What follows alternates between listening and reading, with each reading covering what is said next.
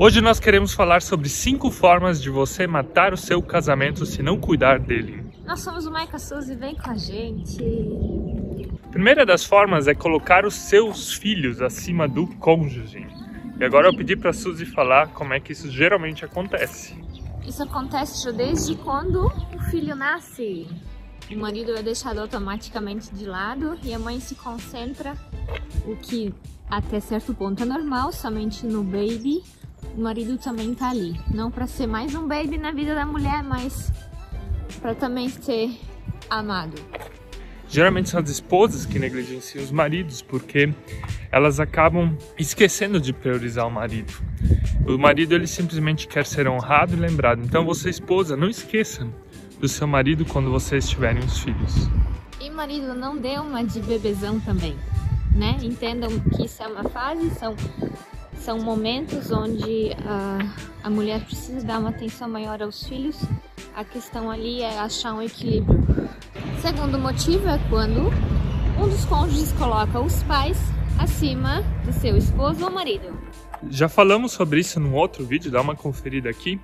Mas muitas pessoas elas não conseguem se desligar dos seus pais ou sogros emocionalmente, geograficamente ou financeiramente.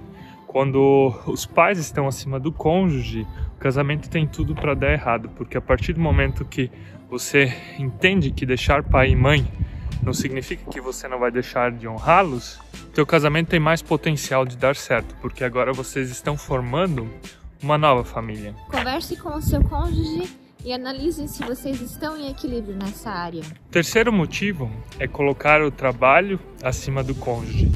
Essa é uma tendência bem forte da nossa época, que a gente procure fazer carreira, que procure ganhar mais dinheiro, que procure colocar o trabalho, as horas de trabalho acima do cônjuge, porque com isso se define um pouco a identidade. As pessoas acham que se elas tiverem uma determinada profissão, uma determinada, um determinado número de horas trabalhadas, ou mesmo um determinado valor na sua conta, elas são mais especiais e mais importantes que o outro. E você acaba daí negligenciando as pessoas mais importantes da sua vida, seu marido, sua esposa ou seus filhos. Quando você diz sim para uma coisa, você está dizendo não para outra coisa. Então, se você não consegue dizer não para o seu chefe, provavelmente está, dizer, está dizendo não ao seu cônjuge. Quarto motivo são os amigos. Quando você coloca os seus amigos acima do seu cônjuge, o casamento tem tudo para dar errado. Quando casamos ou já antes, a gente tem a função de que o nosso cônjuge se torne o nosso melhor amigo.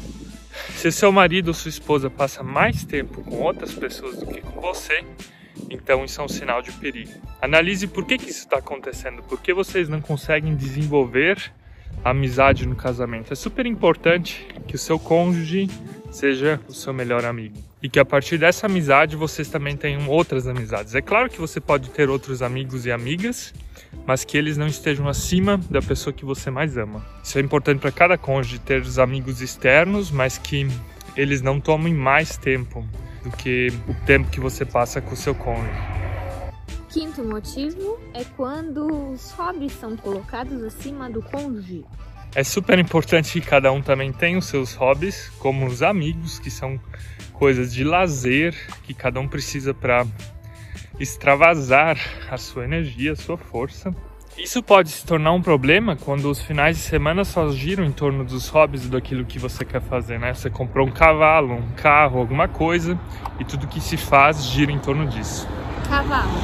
É que eu falei cavalo porque aqui é interior, então a gente vê bastante cavalo por aqui, provavelmente em cidade grande, então o hobby vai ser um outro, né? A questão é somente que os hobbies não tomem mais esse espaço do que o seu cônjuge.